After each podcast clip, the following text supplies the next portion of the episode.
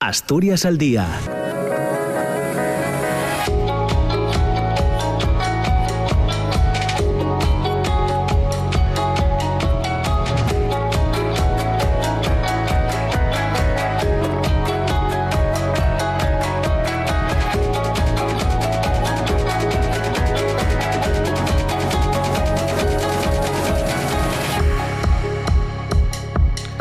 ¿qué tal? ¿Cómo están? Muy buenos días. Son las 9 de la mañana y dos minutos. Bienvenidas, bienvenidos. Comienza en este momento Asturias al Día en la radio pública en RPA hasta las 10 de la mañana, ya saben, para recibir hoy opiniones en torno a distintas cuestiones de actualidad que pasan por eh, el control sobre la pandemia después de la entrada en vigor de las eh, restricciones eh, en Asturias hace ya unos días. Las cosas parece que van bien, aunque es evidente que hay que mantener o seguir manteniendo esa, esa prudencia que eh, nos ha caracterizado durante eh, los últimos meses. Será el punto de partida del programa de hoy para centrarnos también en otras cuestiones que tienen que ver, por ejemplo, una vez más, una semana más, un día más, con el precio de, la luz. Eh, precisamente mañana jueves llega al Congreso de los Diputados el decreto ley que obliga a las compañías eléctricas a devolver parte de los beneficios extraordinarios que obtienen al repercutir en su generación un sobrecoste del gas que no utilizan, un importe estimado por el Gobierno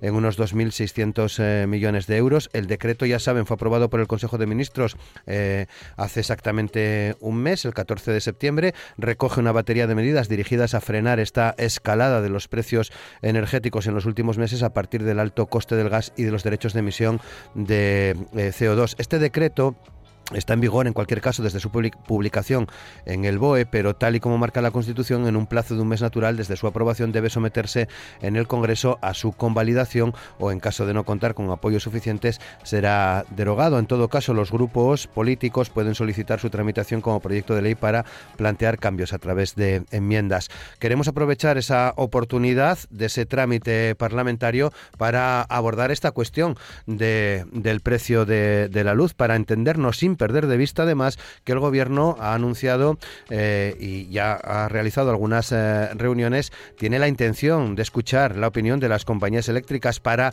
tratar de conciliar los intereses de todos los sectores afectados por la escalada del precio de la luz, a la que desde el Gobierno se ha intentado poner freno con ese plan de choque con medidas fiscales y regulatorias. De hecho, eh, hoy estamos muy pendientes de la reunión de la vicepresidenta tercera de Teresa Rivera con el presidente de Iberdrola, con Ignacio Sánchez Galán, uno de una de las eléctricas más combativas precisamente en los últimos tiempos eh, con, el gobierno en relación a ese decreto y a esa intención del, gobierno de, ese plan de choque, de poner en marcha ese, ese plan de, de choque. Se trata también eh, según se desprende de distintas informaciones de primera hora de esta mañana, de conciliar los intereses en este tipo de encuentros. Veremos a ver hasta dónde llega ese intento en la reunión de la, de la vicepresidenta Teresa Rivera y del presidente de Iberdrola, Ignacio eh, Sánchez Galán. Y hoy también llegan al Congreso el proyecto de ley de presupuestos generales del Estado para 2022.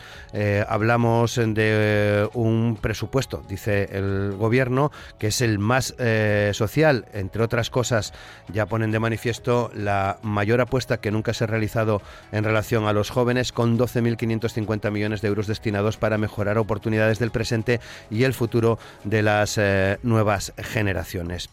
Y en el ámbito político, hoy distintos medios de comunicación ponen de manifiesto la frialdad en la relación entre el presidente del gobierno, Pedro Sánchez, y el jefe de la oposición, Pablo Casado. Para ello, eh, eh, hacen una información en relación a la recepción eh, que los reyes ofrecen cada año a las autoridades del país y a otros invitados. Ayer, día fiesta nacional en, España, 12 de, de octubre, se refieren a esa a esa recepción. Presidente mm, eh, del gobierno y el líder de, la oposición ni dialogaron, ni se acercaron, ni en público, ni en privado, según cuentan fuentes del entorno de ambos líderes. Evidenciando, entre otras cosas, eh, que, por ejemplo, la renovación del Consejo General del Poder Judicial o de otros órganos constitucionales no parece muy, muy factible en este momento. En cualquier caso, nos sirve también para buscar opiniones en torno a cómo está el panorama político una vez que llevamos ya más de un mes de este nuevo curso, donde hemos visto las convenciones del Partido Popular, los distintos eh, mítines de Vox, tenemos dentro de unos días el Congreso del Partido Socialista, en Unidas eh, Podemos eh, quieren visibilizar sus logros en el Ejecutivo de coalición e insistir en la idea de que las leyes más ambiciosas se producen gracias a su eh, presión al Partido Socialista. En cualquier caso, parece que en Podemos está eh, barajando la idea de tener un papel más secundario en el proyecto de país que parece está preparando la vicepresidenta Yolanda Díaz. Y días atrás escuchábamos también al líder de Vox, a Santiago Abascal, en concreto el pasado domingo, cargar contra el presidente del Partido Popular, Pablo Casado,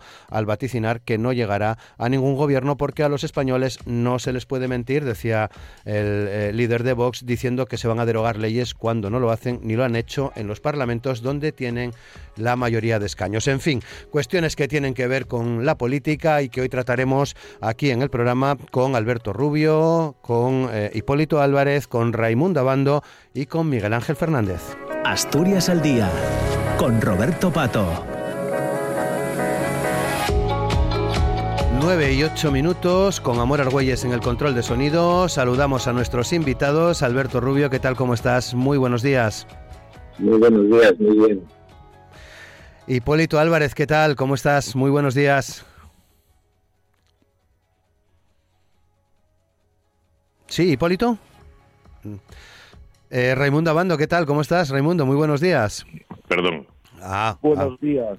Eh, muy bien. Muchas gracias, muchas gracias, Raimundo. Todo con todos vosotros. Pedías, muchas gracias, eh, Raimundo. Pedías perdón, Hipólito. buenos días. Sí, sí, sí, sí, sí, porque estaba intentando no interrumpir con ruidos. Decía que buenos días, Roberto. Buenos días a los oyentes, a los contertulios y especialmente a Mora Argüelles, que es la que hace posible que todo funcione. Muy bien, gracias. Te está escuchando, incluso creo que te puede reñir en cualquier momento. Pero bueno, eso ya lo dejamos, no lo escucharán los oyentes en cualquier caso. Eh, gracias, Hipólito. Eh, Miguel Ángel, ¿qué tal? ¿Cómo estás? Muy buenos días. Hola, muy buenos días. Encantado de saludaros de nuevo a todos vosotros y a la audiencia.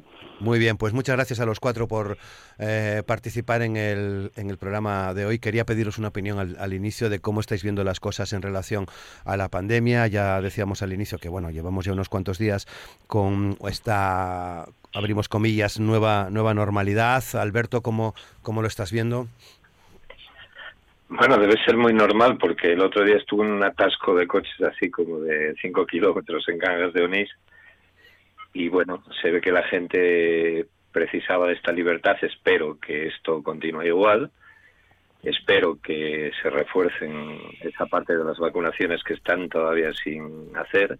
Se convenza a la gente que aún no se vacunó y sigamos respetando esa regla mínima que nos veníamos marcando desde el principio, ¿no? De mantener una cierta distancia social, de tener cuidado y saber que esto ocurrió antes de ayer. Hipólito, ¿cómo lo ves tú? Bueno, eh, según parece, por los datos, parece que, estamos en una situación de, franca retrocesión de las eh, de los contagios y, de la misma forma que tuvimos que adaptarnos a, una situación de encierro, que parece ser que es más fácil adaptarse a las medidas coercitivas que a la, que a la libertad, ahora estamos teniendo el efecto Muelle, es decir, después de, eh, año y pico, casi dos años de encierro y de, y de decirnos exactamente qué teníamos que hacer en cada momento, por nuestro bien, por supuesto, eh, digamos que ahora se produce el efecto contrario. Entonces ahora pues estamos asistiendo a concentraciones masivas, botellones en Barcelona, Valencia, en todas partes, uh, unido a un incremento de la delincuencia organizada que parece ser se infiltra en estos grupos y, espero que esto sea un sarampión pasajero ¿eh? y no deje ser más que una muestra de adaptación, pero desde luego los efectos secundarios del fin de las restricciones están siendo claramente indeseables en la convivencia. Raimundo. Sí, yo creo que la situación es, buena, lo dicen todos en estos momentos. A mí me parece realmente bien el volver de alguna manera a la normalidad. aunque yo insisto en que todavía hay ciertas reticencias, prueba de ello es que bueno, los españoles además dentro de los de los europeos somos los más eh, reticentes a la hora de, de mm, los más pesimistas, ¿no? Realmente el 45% de los españoles piensas que todavía tardaremos un año en recuperarnos de, manera total, ¿no? Y yo creo que, lo importante de esto, una vez que, vaya pasando y una vez que termine, aunque mm, yo creo que no terminará nunca, el virus está ahí y, está para quedarse. Otra cosa es que, poco a poco lo dominemos, ¿no? Pero yo creo que debemos hacer una reflexión y, aprender, aprender de esto que nos ha pasado y prepararnos para el futuro, ¿no? El otro día leía un, un artículo que me llamó mucho la atención y es que los brotes zoonóticos se incrementaron un 475% en los últimos 30 años.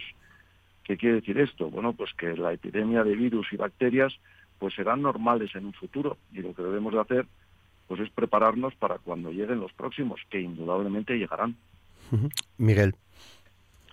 Bueno, yo por una parte eh, estoy contento de que se empiece a normalizar la situación. Esto parece indicar que el hecho de que haya una vacunación masiva eh, significó una victoria sobre, sobre el virus, aunque como muy bien dicen el resto de los contertulios, no hay una victoria definitiva, porque los virus por definición van, van cambiando y van adaptándose a las circunstancias. En cualquier caso, aprovecho ahora que la gente empieza a estar más contenta, más optimista y todas estas cosas, para recordar que hay dos mm, cuestiones fundamentales que me parece que no deberíamos olvidar. Por una parte, que necesitamos una sanidad eh, pública suficientemente bien equipada en cuanto a personal y en cuanto a medios, de tal manera que no nos pille como nos pilló esta, esta, este virus, esta, esta pandemia, eh, a pecho descubierto. Y en segundo lugar, también recordar que en este momento con la comunicación del mundo tan corta y tan fácil, eh, hay mucha gente en, otros países en lo que históricamente y entre comillas se llama el tercer mundo sin vacunar, lo cual significa que podemos correr el riesgo de que nos venga a rebotar en cualquier momento. Parece ser que en algunos sitios del Estado español están sobrando vacunas, pues por favor que no se desperdicien. Metámosles en una nevera y mandémosles para aquellos países que tienen más dificultades para poder financiar esto para su población. Bueno, pues veremos a ver cómo siguen las cosas. 9 y 14. Entramos ya en, temas de, de, debate, de, tertulia también el programa de hoy. No sé si en los últimos programas con vosotros hemos hablado del precio de la luz. En otras ocasiones sí recuerdo que lo hemos hecho. Hoy, hoy la luz está a 185,74 eh, euros el megavatio hora y mañana por esas eh, cuestiones de la dinámica parlamentaria llegará al Congreso de, los eh, Diputados el decreto ley que obliga a las eléctricas a devolver parte de los beneficios extraordinarios que obtienen al repercutir en su generación un sobrecoste del gas que no se utiliza, un importe que está estimado eh, por el Gobierno en 2.600 millones de euros. Añado a esto esa eh, previsión de reunión entre la vicepresidenta Teresa Rivera y el presidente de Iberdrola, Ignacio Sánchez Galán. La luz no deja de subir, Miguel pues no deja de subir y, y, así funciona este sistema económico en el que estamos inmersos si en definitiva la, ética de este sistema y que el máximo beneficio individual, pues cualquier sector o cualquier persona, cualquier empresa puede hacer lo que sea con tal de que de ganar mucho, independientemente de, que, de lo que pase al resto. Y así nos vemos que ahora mismo un señor, un señor galán, que no tiene tanto de galán como de apellido, eh, habla de que el problema que está enfrentando ahora mismo la economía española y que está gestionada por extremistas.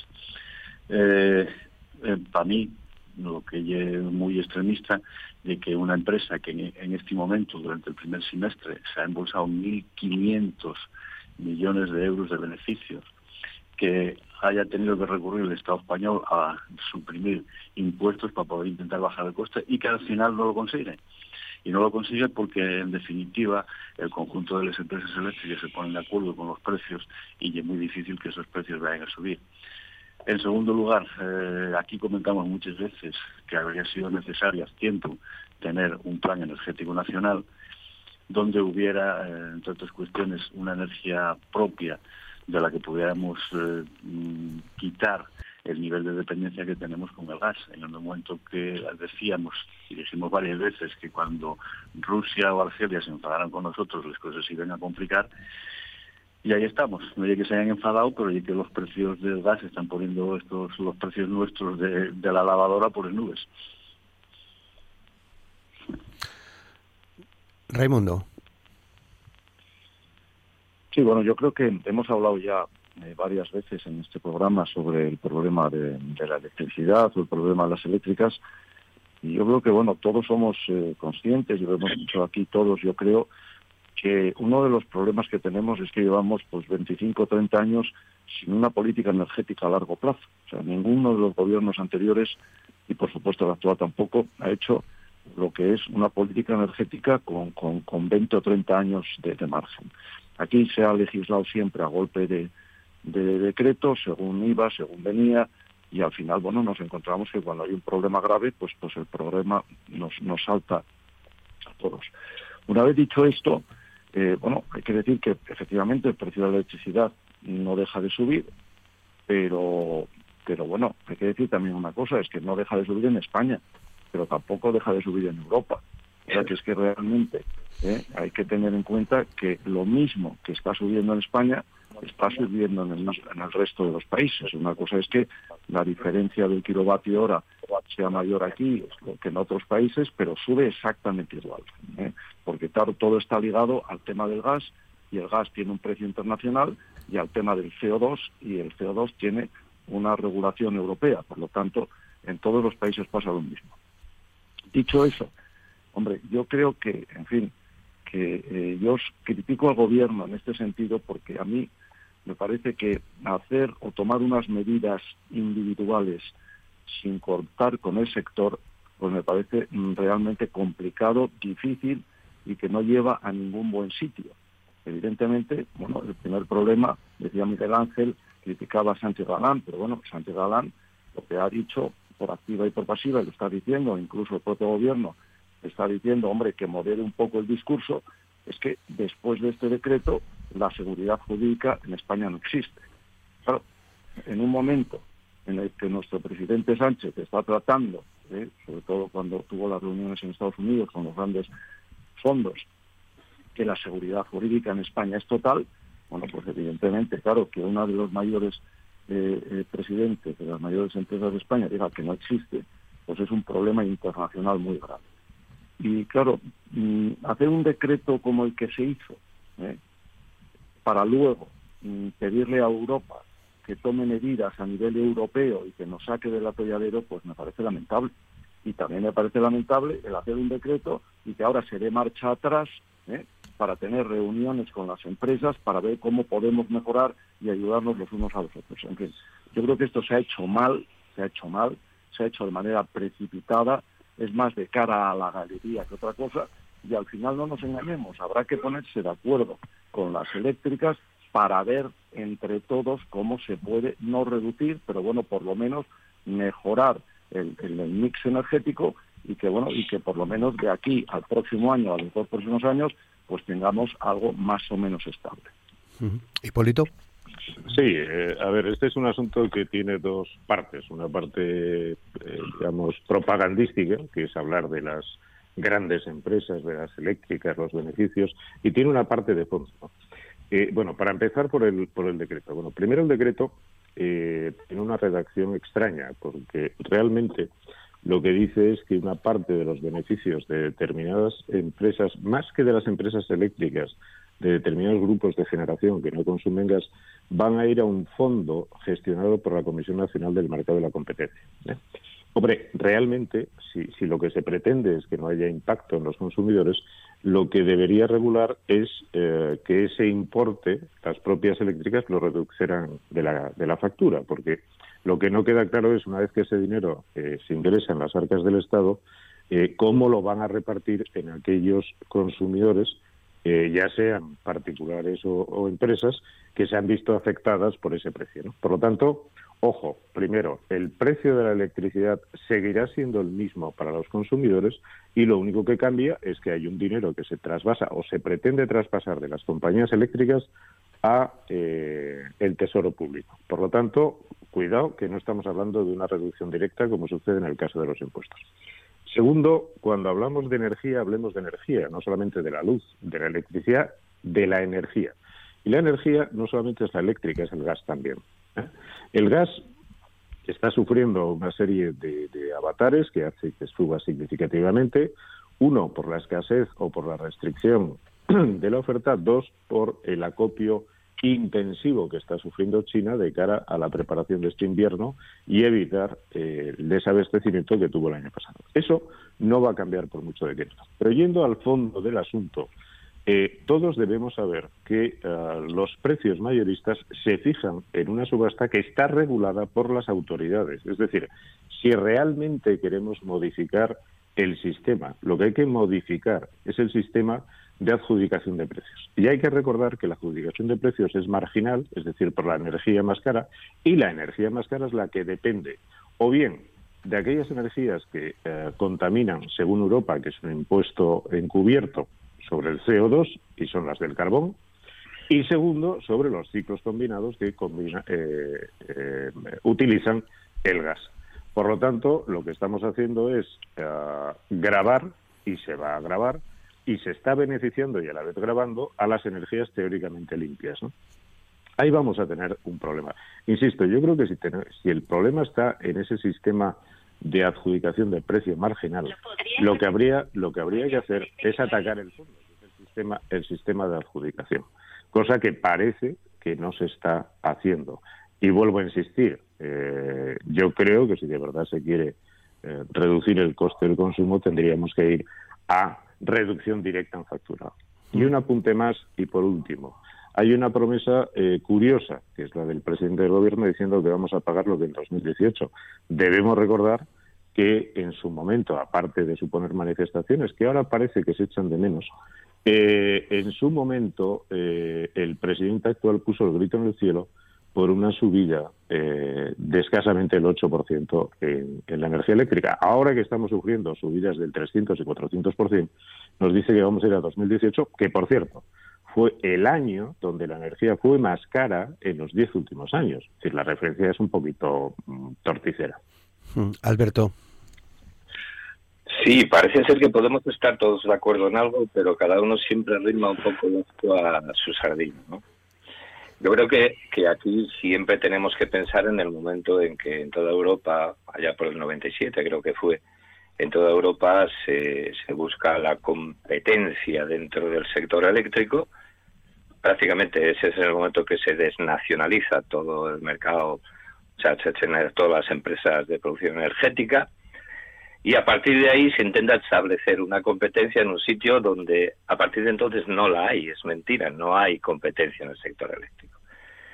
Y yo creo que esta pena, esta lástima, este grave problema que tenemos en estos momentos, lo que hace de alguna manera también es intentar, tendremos que intentar quitar la máscara, sobre todo a eso, ¿no? A saber que no hay una real competencia, que en estos momentos es bueno que, que la gente sepa, que la gente sepa que al final las eléctricas están cobrando o detrayendo de los consumidores directamente algo que no pagan, porque al final no consumen sobre lo que cobran, dado que en el mix eléctrico el gas es eh, lo que no acaba entrando y es sin embargo el precio que se está pagando.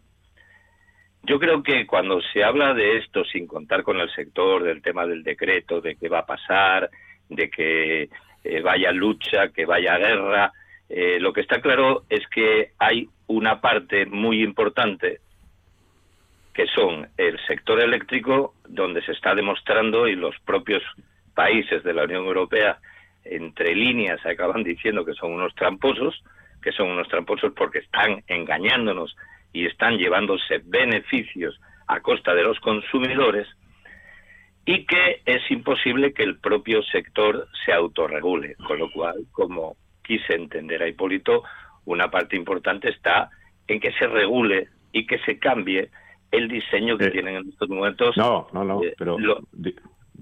Ahora te doy la palabra, Hipólito, sí. Termina, Alberto, sí. Perdón, me acabo. No, no, no pasa nada, venga. Eh, yo creo que en estos momentos hay que regular lo que está sin regular, es decir, está claro que hay un fallo estrepitoso como eh, se controla el precio de la energía. Poner esto en manos de las propias eléctricas, como se está viendo ahora, sin saber realmente qué costes tienen, sobre todo en el tema de las hidroeléctricas, en el tema del carbón, etcétera, etcétera, poner cómo se, se hace eso, dejándolo en manos de ellos, yo creo que es imposible porque demuestran que son tramposos, con lo cual yo creo que lo habría que hacer sería una auditoría y precios regulados a partir de esa auditoría, saber cada kilovatio producido por qué, cuánto cuesta, qué costes tiene y a partir de ahí ver qué podemos hacer. En este caos que tenemos ahora mismo en toda Europa, esto es prácticamente imposible, con lo cual hay que hacer medidas de choque. Y yo creo que este decreto es una medida de choque que va a favorecer a plazo corto a los consumidores y a lo que decía eh, Miguel Ángel, a que no nos haga cara poner a lavar la ropa. Hipólito. Sí, no, eh, solamente un matiz. Vamos a ver, primero, el, el mercado eléctrico no está regulado por las compañías eléctricas. El sistema de fijación de precios está regulado por la Comisión Nacional de Energía. Está regulado por la Comisión Nacional de Energía. No, que no, me refería a eso, me refería que, sí está... No, no, no pero tú, tú decías que había que había autorregulación. No es cierto. Es decir, esto está organizado por un organismo del Estado, que es la Comisión Nacional de Energía, que establece un sistema y ese sistema es el que provoca que sean los precios marginales. ¿Qué ocurre? Que el efecto que tiene es que aquellas compañías que no tienen determinados costes tienen unos márgenes superiores. Esa es la cuestión. También es cierto que en España, y estamos viendo lo que está sucediendo en Francia y en Alemania, en España eh, somos más ecologistas que nadie, más verdes que nadie y además lo queremos hacer con mucha rapidez. Eso supone que frente a Francia y Alemania, por ejemplo, que son países de referencia y además competidores directos de nuestros productos, eh, no hubo esa eh, moratoria nuclear, ese cierre de nucleares y por lo tanto su composición por una parte, que efectivamente tiene un efecto ecológico, eh, que son los residuos, pero que sí es cierto que no hay contaminación directa hasta que se producen los residuos, ojo, exactamente igual que con las fotovoltaicas, es decir, ojo, ¿qué vamos a hacer con todas esas instalaciones cuando se renueven y cómo se va a matar? Lo cual significa que en nuestro mix tenemos energía más cara. Segundo, tenemos una dependencia exterior importante, precisamente porque tanto las nucleares como las térmicas han sufrido una reducción significativa. En el caso de Alemania, se están eh, reactivando centrales térmicas de forma importante. En Francia exactamente igual. Ojo, alguien lo va a ligar al sector del carbón español, pero no olvidemos que el poder calorífico, por ejemplo, de la hulla asturiana, no es el, el, deseable para esa producción. Sin embargo, estamos en una situación de este tipo. Por lo tanto, muchísimo cuidado. Es decir, si es la Comisión Nacional de Energía, amparada por la Unión Europea, quien monta el sistema, eh, lo que tiene que modificar es el sistema. Uno. Y dos, muy importante, y vuelvo a lo mismo. Es decir, aquí hay una cuestión fundamental. Si quien sale perjudicado de un incremento de la energía y se puede beneficiar de alguna forma, igual que se ha hecho con la reducción del IVA o la reducción del impuesto a la generación eléctrica o el impuesto especial de la producción, esa reducción debería ir directamente y sin pasar por la Comisión Nacional del Mercado de la Competencia o un organismo oscuro que no sabemos qué va a hacer con ese dinero y no lo han dicho, debería ir directamente a la factura y eso no se está haciendo. Y además debemos tomar decisiones valientes en cuanto a nuestro mix energético. Y muchísimo cuidado, los precios no bajan. De hecho, hablamos mucho de la energía fotovoltaica y del sol, Cuidado, ahí tenemos una amenaza importante por los costes del silicio en la fabricación de los paneles fotovoltaicos y eso va a incrementar el coste de la producción de esa energía. Y por último, y muy importante, hablamos del gas y de las eléctricas. Muy bien, ¿y el impuesto del CO2? España va a, recaudar, fruto de este incremento eh, del coste, va a recaudar miles de millones por ese aumento del CO2 sin hacer nada, sin hacer nada. ¿Qué significa? Que también ese dinero del que no se está hablando debería ir directamente al bolsillo de los ciudadanos, no a los presupuestos del Estado, que es donde está yendo. Y sin embargo, de eso no se habla. Por lo tanto, hablamos de 2.600 millones, hablemos de los cientos de millones que supone el CO2, que por cierto el gobierno se está lucrando lucrando exactamente igual que acusan a las eléctricas y no está repercutiendo. Yo lo que he hecho de menos es una frase sencilla que entendamos todos diciendo, mire usted, a ustedes les va a bajar el coste eléctrico fruto de esta medida, esta medida, esta medida, en la factura del mes que viene, del mes que viene, tanto, y va a ir directo. No el dinero pasa a la Comisión Nacional y luego no sé qué y ya veremos a ver cuándo llega la factura. Eso es pura propaganda. Miguel Ángel. Sí, bueno, yo una cuestión que, que intentaría intentaría centrar el debate por otros lados, no vamos a tener mucho tiempo. Desde el momento en el cual todos los objetivos legislativos van en función del mayor beneficio de las empresas y nos olvidamos de la ciudadanía en general, a partir de ahí vienen todos los males pero absolutamente todos. Las compañías eléctricas se ponen de acuerdo entre ellos, lo mismo que se ponen de acuerdo en las ofertas los bancos, las compañías eh, de telefonía o los de los automóviles. Eh, la competencia eh, existe solamente en el papel. Realmente las grandes eh, empresas se ponen de acuerdo para... Ah, esa, es una afirmación eh, gratuita. no, no, gratuita. No, hay una afirmación gratuita, querido amigo. Te puedo, te puedo explicar, y, y, te puedo explicar con nombres y apellidos, empresas del sector de alimentación que se ponen de acuerdo en los precios y que para eso para eso está el Estado para corregir esas situaciones tarifas y que se intercambien las tarifas para con, tener controlado, controlado el mercado vale eh, analicemos los eh, las ofertas que tienen en este momento las compañías de telefonía. Qué precios tienen exactamente todos los mismos precios. Entonces mm, esa cuestión eh, cuando nosotros pongamos el foco en que la ciudadanía pueda vivir como es debido no, tendríamos la situación de unos eh, beneficios escandalosísimos en las empresas eléctricas, donde, por cierto, los consejos de administración se sienten los políticos que teóricamente tienen que defender a la población. Y entonces esa mezcolanza a lo que nos lleva ya que nos estén estafando permanentemente. Que, podemos bajar los precios de la electricidad por varios procedimientos. Con una empresa nacional de electricidad que compitiera con estas empresas ya encontraríamos una distorsión en el mercado lo suficientemente importante como para que tuvieran cuidado. Con que nos permitieran a, los ciudadanos producir electricidad en nuestra propia casa sin el impuesto de la producción eléctrica que nos endiñaron en otra legislatura anterior, estaríamos compitiendo con esto. Y así sucesivamente. La energía eólica. Están llenándonos todos los montes de Asturias de molinillos de estos y en definitiva lo único que hacemos es estropear el paisaje y no bajen los precios. Esto mm, que baje más y lo vea. Raimundo.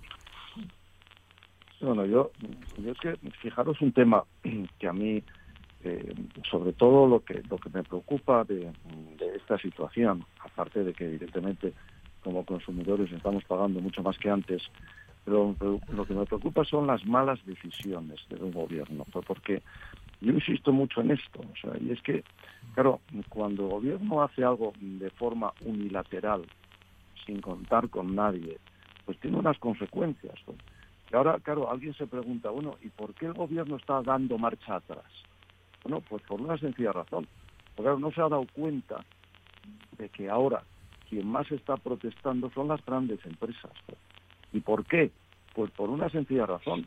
Porque es que estas grandes empresas, que son los grandes consumidores de energía, de energía eléctrica en España, bueno, pues tenían unos contratos firmados por las, con las compañías eléctricas a largo plazo. ¿Qué es lo que ocurre? Que como consecuencia del decreto, estas compañías, porque evidentemente así lo tienen en los contratos, dan marcha atrás y tienen que renegociar los contratos. Y cuando viene la renegociación del contrato, bueno, pues ahí viene el aumento a las grandes compañías que bueno, nos lleva a lo que ha anunciado ya Sidenor, y es que es 20 días de parada por los altos costes energéticos. Bueno, señores, es que yo creo que o sea, un gobierno tiene que hacer las cosas bien, tiene que hablar con todos los afectados, por supuesto, con las compañías eléctricas, con, los, eh, con las grandes compañías consumidoras, y entre todos buscar la mejor solución pero no unilateralmente, porque unilateralmente no nos lleva a ningún buen sitio, sino ahora al problema que tenemos, que es que hay que volver a sentarse con ellas para llegar a determinadas soluciones. Entonces, bueno, yo creo que estas cosas, en fin, soy muy crítico con el gobierno por, por, por, por, este, estas malas decisiones.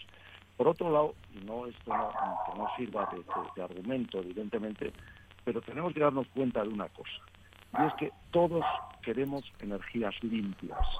Todos hablamos del cambio climático, pero señores, hay que ser conscientes de una cosa, y es que esto hay que pagarlo, no sale gratis.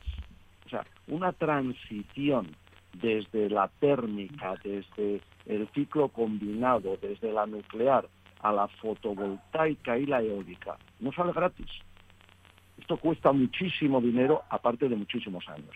Entonces, bueno, debemos ir acostumbrándonos a que en tanto y cuanto esa transición que se está hablando en el año 2050 de llegar ahí, largo me lo fían, ¿eh?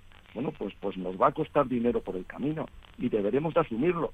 No queda otro remedio. Esto es así. Entonces, no nos sintamos tan verdes ¿eh? y no queramos ser verdes en el precio. Bueno, 9 y 37. Eh, avanzamos. No, no, no. no. Perdón. Sí. Sí, sí, adelante.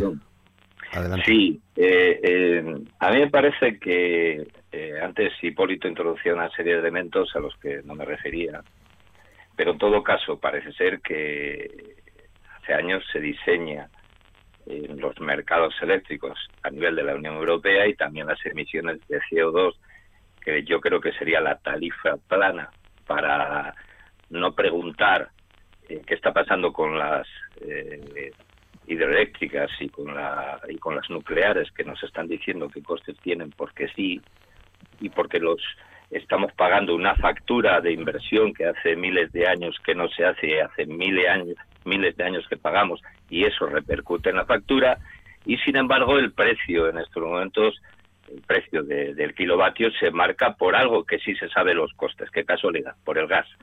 Y entonces como el gas es el que sube, los costes son los que suben y automáticamente eso va directamente a la factura. Lo que yo estaba diciendo antes, y yo creí, creí entender eso, que Hipólito también iba por el mismo camino, era el hecho de que sí tenemos que cambiar esos diseños del mercado eléctrico. Unos diseños que si no los cambiamos, si no regulamos los precios, si no hacemos una, lo que yo decía, una especie de auditoría, a ver qué está pasando con los costes medios que tienen realmente las nucleares y las hidroeléctricas, eh, nos va a pasar eh, algo muy gordo, que es lo que está pasando ahora. Es decir, tenemos un problema en Europa, un problema en Europa y problema mundial, pero de momento lo tenemos en Europa y cada país, incluida España, que en estos momentos saca este Real Decreto, está intentando echar y apagar el fuego de la manera que puede.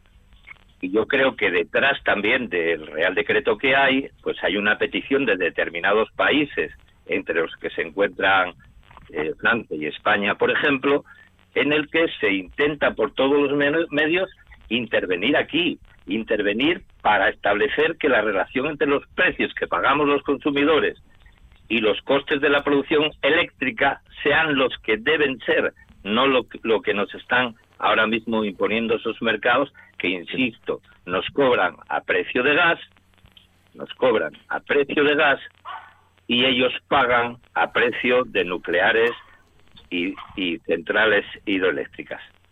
Algo muy rápido, Roberto. Venga, por favor, un minuto. Muy rápido, muy rápido, muy sencillo. Eh, de acuerdo con Alberto que lo que hay que cambiar es la regulación. Vamos a ver, el mercado eléctrico es probablemente el más regulado y el más intervenido que tenemos en todos los países. Los, lo que están cobrando las compañías eléctricas por el tema nuclear viene determinado por el gobierno. La fijación de precios viene determinada por el gobierno el control de adjudicación viene determinado por el gobierno. Los impuestos, con lo cual está en manos del gobierno, está en manos del gobierno. Así, y, hombre, no. Eh, hombre, no, léete la normativa, léete la normativa. hombre, ¿cómo no, no, léete la normativa europea respecto a eso. Es decir, ¿quién determina los costes medios que implican en el precio de la electricidad y por qué se está pagando un sobrecoste, por qué se está pagando un sobrecoste. No, no, no, Perdona, una pregunta. La normativa, una, la normativa, una pregunta. La normativa una pregunta. europea se transpone a la Pero atiende, Hipólito, una pre Mira, una pregunta. En estos momentos, eh, dentro de la factura de la luz nuestra y del resto de Europa, vienen unos costes de una factura de inversión, energía nuclear, centrales térmicas, etcétera, etcétera, porque cuando se hizo la regulación se entendió que estos sectores ya no iban a poder crecer por las restricciones y por tanto el precio que hay en los mercados lo determinan ellos. Es decir, ¿qué es lo que nos está pasando? Lo que nos está pasando es que en estos momentos no se sabe el coste del kilovatio en una central térmica, en una central nuclear. Estás, mezclando conceptos. Vamos a ver, si me hablas... la, regulación, Alberto, está aprobada por el gobierno. Claro, la cambien. Y la, competitividad del 97 hasta hoy también. Es más, te hago, una pregunta. los gobiernos de la Unión Europea. Hay una, hay una pregunta muy sencilla, muy sencilla. Primero, la normativa está en manos del gobierno, insisto, con supervisión europea, que también es gobierno. Y segundo, esa auditoría que tú pides, que cuando siempre el gobierno ¿qué, de aquí. ¿qué le, impide, ¿qué le impide al gobierno, que lleva ya un par de años, qué le impide hacerla? ¿Por qué no la hace? Y otra cosa importante, posiblemente en, todos los organismos, en todos los organismos de regulación eléctrica, desde la Comisión Nacional de Electricidad, pasando por red, eléctrica que es transporte, todos están plagados voy a dar la de razón, expolíticos, expolíticos claro, pues, exactamente. Posiblemente las puertas giratorias impidan que se entre más directamente en esta regulación. Sí, pero, eh, eh, sí, pero los, que pagamos el pato somos los que vivimos de trabajar. Pero los que más las traspasan, van a seguir, ganando, ganando a manos llenas. Claro, y, pero... y durante este invierno va a haber otra vez incendios en las casas porque la gente se alumbra con veles, hombre. Si es que sí, hombre, sí, tan, sí, cruel, tan pero... cruel como esto. Sí, pero, pero no olvidemos no olvidemos una cosa que es un problema y es que si miramos detrás de esa puerta giratoria la mayor masa que hay coincide con la ideología y con el partido que hoy está en el gobierno. Por lo tanto, tiene gente tanto en los organismos como en las empresas eléctricas. Algo pasa. Y en Francia. A mí Francia me da igual, estoy hablando de España. No, es que siempre, pasa lo mismo. Siempre pasa lo mismo. Si ahora mismo estuviera gobernando el Partido Popular, estaríamos hablando de Europa. Como no gobierna el Partido Popular y gobierna otros, entonces nos interesa hablar de Europa. cuando nos interesa y cuando no tenemos que hablar del gobierno de España, tenemos un problema. Hipólito, por favor, que, que, no entendemos. Y España intenta estabilizar el problema respecto a los consumidores con un decreto que va a favorecer a los consumidores. No hablemos luego de lo que nos interesa a Europa. Cuando nos interesa y España cuando no nos interesa hablar de Europa. Estoy de acuerdo que eso es lo que sueles hacer, pero realmente eh, con el Partido Popular eh, la electricidad estaba a 88 euros el megavatio y ahora está a 300, ¿vale? Y además estamos hablando, estamos hablando, estamos hablando de la situación el que está a 480, el que está a 480 euros en Italia también lo tiene la culpa del gobierno de España. a ver, venga. A ver, Alberto, a ver, Alberto, deja. Venga, pero Hipólito, termina ya, que me pedía solo un minuto y llevamos ya seis o siete. No, lo mío, no, lo mío era muy Venga, termina. Vamos a ver, lo que estoy diciendo, muy rápido, lo que estoy diciendo es que estamos tratando de resolver la situación actual, que desde luego no se resuelve haciendo referencias a un partido que no gobierna. Ya, ¿terminaste? Sí. Vale, perfecto. 9 y 45. Eh, casi un reflejo del panorama político lo que escuchamos, eh, Miguel Ángel. Sí, aproximadamente. En general, me refiero, ¿eh? Sí, aproximadamente. Eh, con la diferencia de que yo intento razonar independientemente de los carnes. Y es cierto, y es cierto que yo tengo una forma de pensar, pero no tengo un carnet de un partido. Entonces procuro en la medida de lo posible hacer las reflexiones que hago en función de lo que veo, de los mis vecinos, de la gente con la que yo charro en el chigre, de lo que me cuentan las amistades, de lo que experimento en aquellos organismos en los que estoy, que están llenos de parados y precarios, donde la gente está acogotada, donde no termina de ver que efectivamente la economía va creciendo y no sé qué más, porque crece para los que crece, como siempre. Entonces, la mi gran preocupación de que cuando alguien habla de política y habla de economía y habla de las grandes superestructuras estatales, que al final todas estas reflexiones redunden en beneficio de aquellas personas que no tienen otro remedio más que dedicarse a trabajar cada día. Y algunos ni siquiera tienen la suerte de poder tener un trabajo y otros tienen la peor suerte de que tienen trabajo pero no lleguen a final de mes. Entonces yo siempre pongo el foco en esta clase de personas. Por eso mm, insulto al señor Galán en la medida de, mis posibilidades y cuando me llamen pasen una oferta de Iberdrola digo que hagan el favor de que me pongan con el señor Galán antes de, plantear ningún tipo de oferta eléctrica.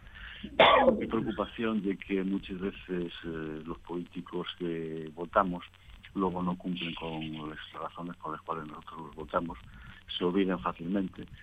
En cuanto pisen moqueta, eh, no se acuerden de que hay otra gente en, otra, en otras situaciones y de por eso por lo que yo cargo contra todo esto, bien entendido de que me parece que los partidos son muy necesarios y de que las centrales sindicales son absolutamente imprescindibles. Eh, condeno que los italianos, eh, algunos italianos hayan asaltado una central sindical, cosa que, que tendría muchas ganas de hacer a algunos partidos que aparecieron por aquí últimamente en el panorama de la extrema derecha. Bueno, eh, Raimundo, ¿qué te parece a ti estos movimientos que parece se están viendo en la mayoría de los partidos eh, políticos? Bueno, yo creo que, que, en fin, a nivel a nivel interno no me parece que haya que haya muchos ¿eh? muchos movimientos. yo creo que, que, lo que hay en España, bueno, pues es es un poco más más de lo que de lo que ya teníamos. Se habla de de, que Podemos quiere el sorpaso al PSOE, que no lo va a lograr nunca, que Vox quiere el sorpaso del PP, que tampoco lo va a lograr nunca. Y, lo que es claro es que, bueno, lo que, lo que es evidente es que parece, eh, según las últimas encuestas, todavía hoy leía una, que bueno, que eh, la derecha eh, va hacia arriba y la izquierda va hacia abajo. El Partido Socialista baja, Podemos baja, y sin embargo, pues oye, pues el, Partido Popular y Vox suben.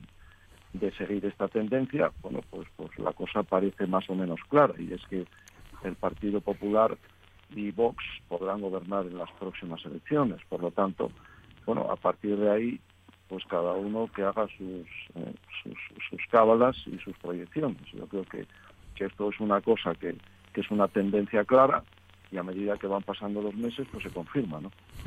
Eh, Hipólito. Hombre, yo eh, no sé exactamente cuando, cuando preguntas eh, qué opinas de estos movimientos, no sé exactamente a, qué, te refieres, a qué movimientos te refieres, ¿no? Pero en cualquier Bueno, me refiero a que Santiago Abascal dice que Pablo Casado no va a llegar nunca a la Moncloa, ah, que Unidas Podemos, mm, eh, a los movimientos que aparecen todos los días en la sección de ah. política de los medios de comunicación, ah, como opinadores, me interesa saber lo que opináis. No, no, es que no, estaba tratando de centrar, discúlpame. No, vamos a ver, eh, yo creo que esto más que movimientos son posicionamientos y son declaraciones. Eh, yo creo que hay dos cosas y en políticas, claro, eh, al final las decisiones, bueno, primero hay que tener en cuenta que en España no se vota a favor, se vota en contra, eh, se vota en contra. se vota en contra de alguien, salvo los adeptos, los afiliados que, votan a favor de los suyos. En general, una amplia mayoría vota en contra. Esa es una. Dos, quedan dos años para las elecciones, salvo que se produzca una situación que ahora parece que no nos espera, que es un adelanto electoral. Por lo tanto, todos los movimientos en mitad de legislatura eh, forman parte de, eh, digamos, crear un camino de cara al último empujón. Y es en el último empujón donde se deciden. En, a mitad de legislatura, pues hablar de que si eh, Podemos le va a dar el sorpaso al PSOE, pues hombre, la verdad es que simplemente hay que ver los números, que eso es una cosa impredecible teniendo en cuenta además su entreguismo en, el gobierno. Hombre, de vez en cuando con algún anuncio eh, para que se note que están ahí, pero al final eh, pactan y aceptan. Y luego en la parte de, la derecha, en la parte de, Vox y del Partido Popular, hombre, yo creo que Vox está bastante definido en su orientación y, representa una parte eh, no eh, significativa de los españoles. Y cuando digo significativa me refiero a que tenga eh, una, posibilidad de mayoría. En cuanto al Partido Popular, bueno, parece que evidentemente va avanzando en, la dirección de ganar apoyos, no hay que olvidar también que el, desgaste del gobierno supone un desgaste, pero también es cierto que el gobierno supone el control de una serie de medios, entre otros el Boletín Oficial del Estado vía decretos, y eso a veces es difícil de combatir desde fuera. ¿no? Pero realmente todo esto, lo importante, lo veremos en los últimos seis o yo diría que tres meses antes de la convocatoria electoral. Alberto. Sí, espera, que te saltaste un montón de puntos si no puedo ver las directrices del partido a ver qué tengo que decir. Ahora lo encuentro. Eh, mira, yo creo, yo creo, estoy bastante de acuerdo con lo que plantea Hipólito. Queda, queda mucha tela por cortar aunque huele ya electoralmente, acabamos de pasar la pandemia. Esto significa que, que bueno, parece ser que este renacimiento social cada uno lo va a intentar llevar al mejor sitio electoral posible y por tanto pueden cambiar muchas cosas. Pueden cambiar muchas cosas porque estamos enfrente de unos presupuestos generales del Estado. Vamos a ver qué ocurre con ellos. Vamos a ver qué ocurre con la aún todavía minoría mayoritaria que gobierna en España. Vamos a ver qué situaciones se van dando con leyes que va a haber que ir haciendo. Vamos a ver cómo se, se traslada, además de los presupuestos generales del Estado, el tema de, de las ayudas de la Unión Europea, con el tema del COVID.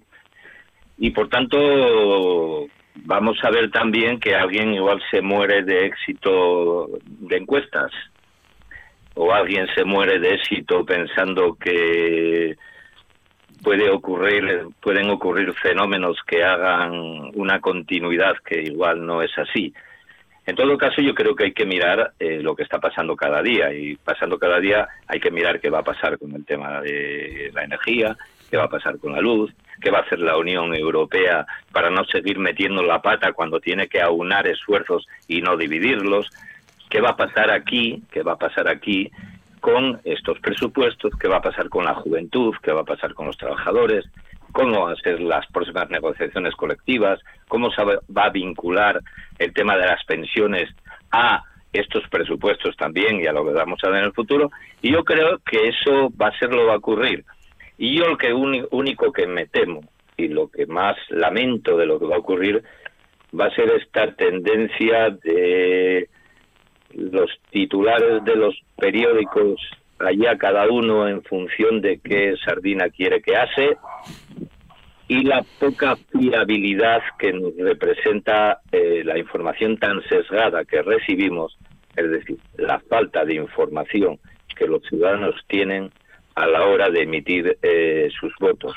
Por tanto, aquí lo ideal sería que se hablase claro, que cada cual hablara claro, que dijera qué es lo que realmente quiere hacer y los ciudadanos, evidentemente, en su conciencia y en libertad, voten lo que mejor consideren oportuno. Pero a veces resulta extraño cómo algunas personas, simplemente por esas informaciones sesgadas, acaban poniendo en la urna un voto que va en, en contra de sus propios intereses. Pero bueno, es lo que bueno, 9 y 53, presupuestos que llegan, por cierto, hoy al Congreso, tiempo tendremos de analizarlos, ¿no? En cuanto se se vayan conociendo más en, en, profundidad, pero bueno, se inicia hoy, Raimundo, ese trámite, ¿no?, eh, en el Parlamento. Sí, se inicia el trámite en el Parlamento, que bueno, pues prácticamente todo el mundo da por hecho que se van a aprobar porque, porque el Gobierno lo tiene ya perfectamente eh, matizado con, con, con, con cada uno de los grupos, por lo tanto yo creo que no van a tener ningún problema para sacarlos adelante. Otra cosa es, bueno, pues, pues, pues estos presupuestos, ¿no? A mí la verdad es que me llama mucho la atención porque efectivamente dicen que son los más sociales de la historia. Lo que son son los de más gasto de la historia, eso es evidente. Y, bueno, y parte de una premisa que, que me preocupa y es que el aumento que considera el gobierno es del 7%, cuando ayer mismo el Fondo Monetario Internacional dice que subiremos el 5,71 bueno, yo no sé si, eh, si el Fondo Monetario Internacional tiene más información que el gobierno, o que el gobierno quiere poner el 7% como brindis al sol.